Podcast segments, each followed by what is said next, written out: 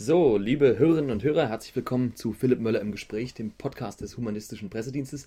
Heute aus Berlin-Tiefwerder. Meine heutige Gesprächspartnerin heißt Lilly Walden und wer Lilly Walden ist, erklärt sie uns am besten selbst. Hallo Lilly. Ja, hallo. Ja, wie soll ich das erklären? Ich bin seit 30 Jahren Schauspielerin und seit 25 Jahren habe ich ein freies Theater mit Kollegen zusammen und das heißt Die wilde Mischung. Mhm. Und ja, ich kam zum Stücke schreiben. Ich habe 17 Theaterstücke geschrieben und ich kam dazu, weil eigentlich die Frauenrollen, die mir am Theater angeboten wurden, die waren alle so blutarm. Und das heißt, selbst in meiner Familie waren ja die Frauen aufgestellter und blutreicher und leidenschaftlicher als das, was da in diesen Texten stand. Und dann wusste ich einfach gut, du kannst freies Theater machen, dann schreibst du dir die Rollen, die du gerne spielen möchtest.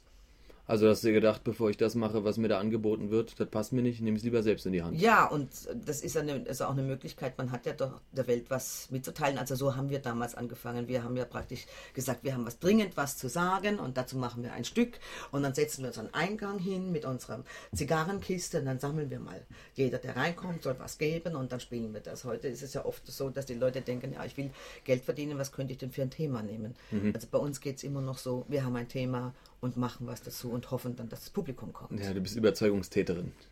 Ja, manche meiner Kollegen lachen und sagen, ich sei die letzte Aufklärerin auf dem Theater. Mhm. Na gut, aber das ist ja ein Schimpfwort, das lasse ich mir gern gefallen. ja, wir, ich, ich bin seit drei Stunden hier bei dir. Wir haben schon über tausende von Themen und Dingen gesprochen. Und äh, ich würde gern versuchen, das jetzt irgendwie hier in diesen Podcast zu quetschen. Ja, das wird nicht ganz leicht.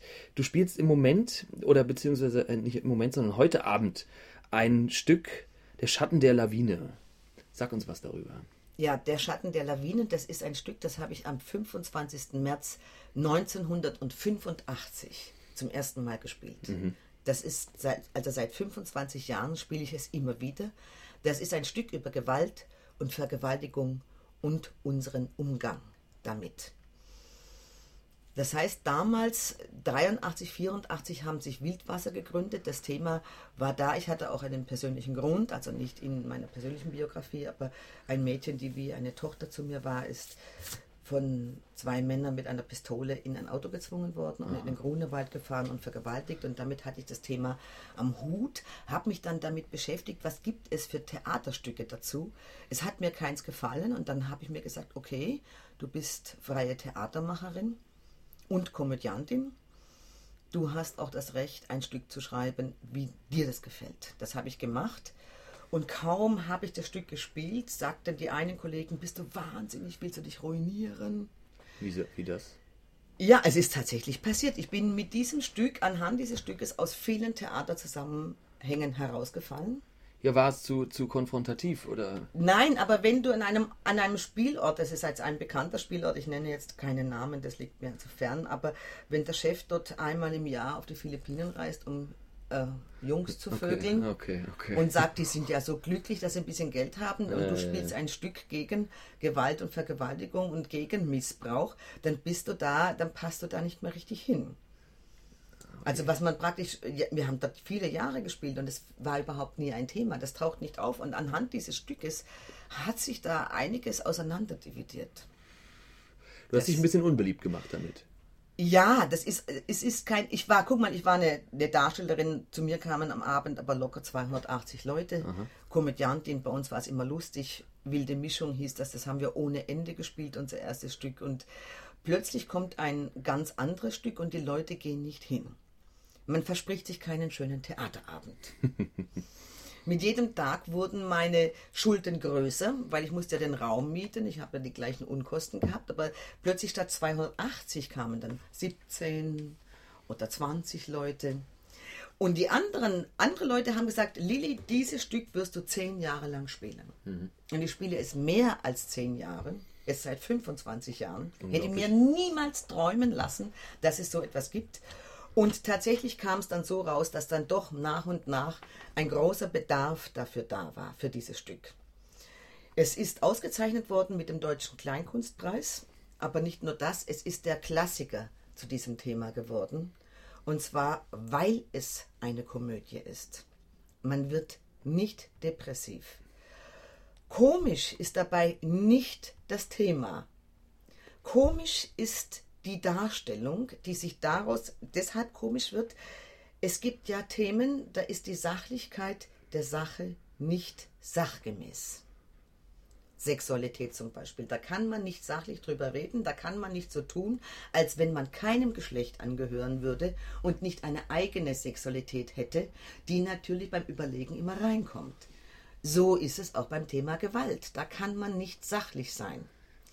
Wenn jetzt versucht wird, darüber sachlich zu reden, führt das oft zu einer unfreiwilligen Komik. Ja. Und das habe ich überspitzt gezeigt. Ich zeige ein Lehrerkollegium fünf Männer, vier Frauen, die alle versuchen, sich sachlich mit dem Thema Gewalt und Vergewaltigung auseinanderzusetzen. Du spielst alle neun Charaktere. Ich spiele alle neun, ohne Umzug. nur durch schauspielerische Mittel.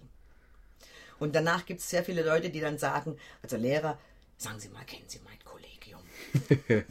das heißt, ich spiele natürlich ein bisschen mehr Typen, aber ich decke damit ein großes Feld ab und die Diskussionen nach diesem Stück sind völlig anders als davor. Weil bestimmt, mit bestimmten Dummheiten, das wagt kein Mensch mehr zu sagen. Mhm. Oder bestimmte Vorurteile. Ja. Weil die alle entlarvt sind. Man, also man kommt durch dieses Stück auf eine andere Diskussionsebene. Und das hat das Stück so erfolgreich gemacht. Aber ganz, ganz, ganz langsam hat sich das durchgesetzt. Okay, ja, 25 Jahre sprechen für sich. Ja, ja, wobei es jetzt in letzter Zeit sehr wenig gespielt habe, die letzten paar Jahre. Und ich jetzt aber das Gefühl habe, ich muss es noch einmal neu bewerben. Ich müsste es noch mal viel spielen. Es ist eine ganze Generation nachgewachsen, die das Stück nicht kennt. Mhm. Du hast ein zweites Stück, also du hast viele andere Stücke, aber wir wollen über ein zweites Stück reden. Das heißt, oh mein Gott. Sag ja. uns doch ein bisschen dazu was. Oh mein Gott, das ist Fundamentalismuskritik als Riesenspaß. Das heißt, ich spiele da eine Schweizer Sekretärin, mhm. Fräulein Mosimann, Sekretärin von Professor Hurzli aus Zürich, Religionswissenschaftler.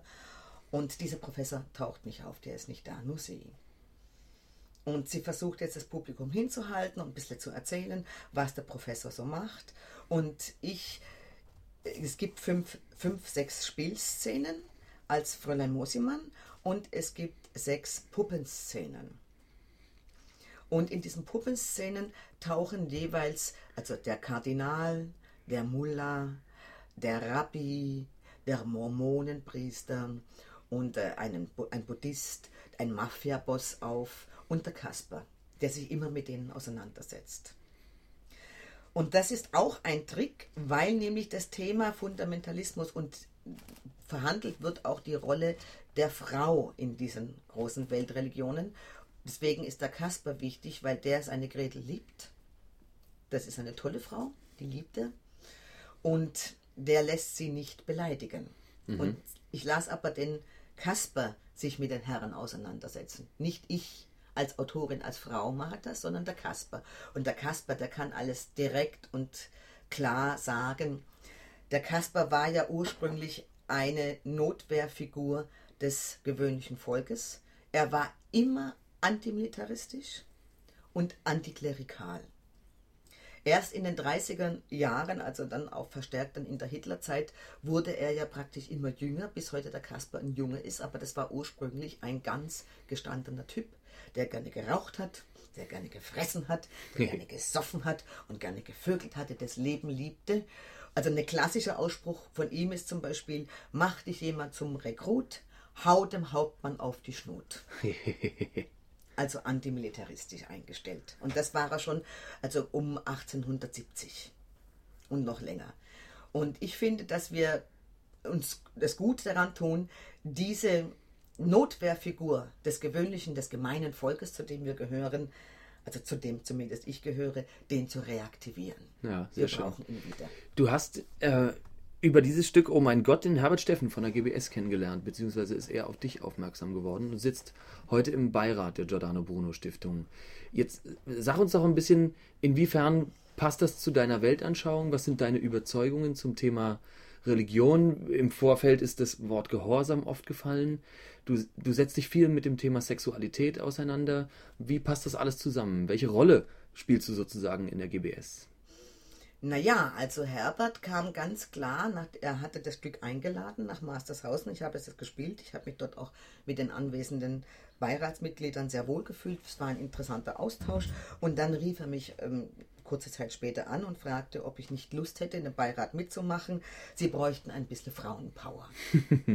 Sie seien männerlastig. Ja, und da sind sie eigentlich bei dir genau richtig. Ex-katholisch lastig. Und ja. dann habe ich mir das überlegt und dachte, aha, das ist eine klipp und klare Einladung, da komme ich doch gerne. Ja, das glaube ich. Ja, und ich passe da meiner Ansicht nach auch sehr gut und ich, ich fühle mich da auch sehr aufgehoben, weil das einfach eine, eine Versammlung von intelligenten und neugierigen Menschen ist, die alle danach suchen, wie können wir miteinander leben auf dieser Welt, die uns gemeinsam ist sodass es allen möglichst gut geht und wir alle respektvoll miteinander umgehen. Hm. Also ethische Richtlinien fürs Diesseits. Das ist ganz ethisch. Das heißt, es gibt eben hier niemand, das ist das Problem mit den ganzen Religionen, es sind immer die einen auserwählt und die anderen sind entweder noch nicht so weit oder gar verworfen. Mhm. Es werden immer unterschieden, die einen und die anderen. Und das findet in der GBS findet das überhaupt nicht statt.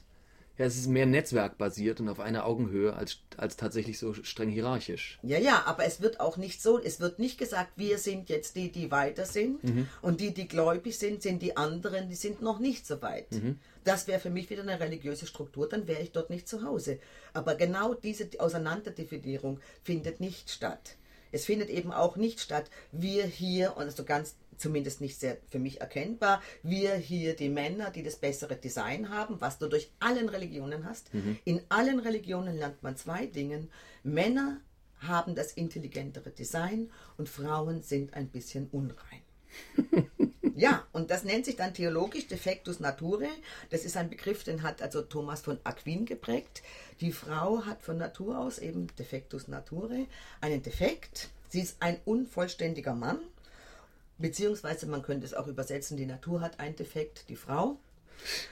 Und dieser Defektus Nature, den Thomas von Aquin erkannt hat, tolle Erkenntnis, der ist bis heute ja der Grund, warum Frauen in der katholischen Kirche nicht Priester werden können. Das wird in anderen Religionen, also wie in dem Protestantismus, nicht so deutlich ausgesagt, findet aber trotzdem statt. Es ist zum Beispiel, weißt du, die Themen spielen ineinander. Es ist kein Zufall, dass vor vielen Jahren kam eine Studie heraus über Schweden, über schlagende Männer in, in Schweden. Mhm. Und es war ganz klar, dass kein Mann so gänzlich ohne jegliches Unrechtsbewusstsein schlägt wie die guten Protestanten. Die Frau macht nicht das, das ist ihre Argumentationslinie, was Gott will, dass sie tun. Sie, die Männer, wissen aber durch ihr Bibelstudium, was richtig wäre, also müssen sie die Frauen schlagen, damit sie sich anständig verhalten.